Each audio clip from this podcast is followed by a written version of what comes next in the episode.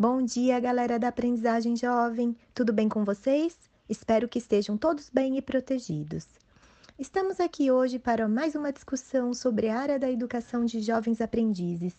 Vamos explorar neste programa as percepções, hábitos e expectativas de uma parcela de jovens cariocas, paulistas e gaúchos a respeito de projeto de vida, educação e aprendizagem, além de acesso e uso da internet.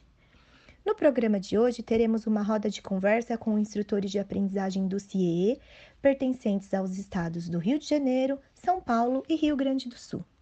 A nossa primeira entrevistada de hoje é a assistente de desenvolvimento profissional da unidade Duque de Caxias, Baixada Fluminense do Rio de Janeiro, Laís Adassa. Bom dia, Laís, seja bem-vinda ao nosso programa. Olá, Camila, obrigada pelo convite. É, bom, a amostra dessa parte né, da pesquisa abrange apenas a realidade do município de Duque de Caxias, situado na Baixada Fluminense aqui do Rio de Janeiro, tá? A classe social né, dos jovens aprendizes, a maioria é classe C, tá? Existem outras classes também inseridas no programa Aprendiz Legal, porém a maioria é classe C aqui na Baixada. Em relação à escolaridade desses aprendizes, a maioria terminou o ensino médio. Porém, determinadas turmas, né, também temos jovens cursando ensino superior, técnico e até mesmo alguns já graduados. Em relação ao perfil desses jovens, né, como um todo, infelizmente, a minoria deles é autoconfiante, mas todos estão preocupados com o seu futuro profissional, né, acadêmico, e a maior parte dos jovens tem responsáveis com baixa escolaridade. O nosso segundo entrevistado é o Pedro Almeida, assistente de desenvolvimento profissional da capital do Rio de Janeiro. Bom dia, Pedro, tudo bem? Bom dia, Camila.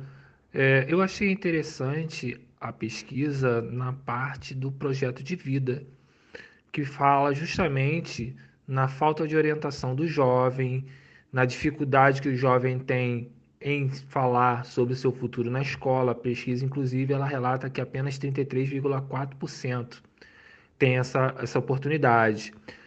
A pesquisa também relata os jovens, eles valorizam bastante as palestras e atividades. E é justamente nesse sentido que o CIE atua com o programa da FRM. Ele atua no projeto de vida, na motivação, na, no jovem entender a necessidade de projetar e planejar seu futuro. E como as atividades são bastante dinâmicas, elas fazem com que o jovem se fique integrado ao ambiente e participe com maior motivação. Nossa terceira entrevistada é a instrutora de aprendizagem Camila Penariol, do Polo de Jaboticabal, interior de São Paulo. Bem-vinda, Camila! Olá, aprendizagem jovem, obrigada pelo convite.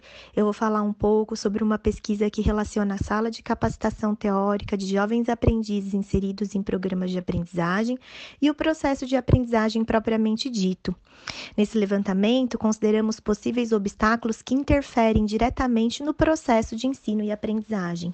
O item mais citado em nossa pesquisa como um possível obstáculo é o uso de celular por parte dos jovens.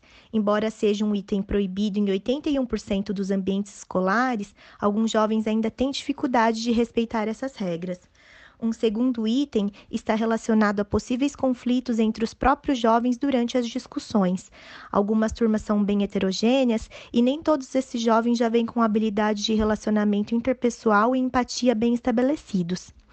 Outro ponto também está relacionado com atividades ou trabalhos que esses jovens fazem além de participar do programa, que acabam interferindo na qualidade da aprendizagem.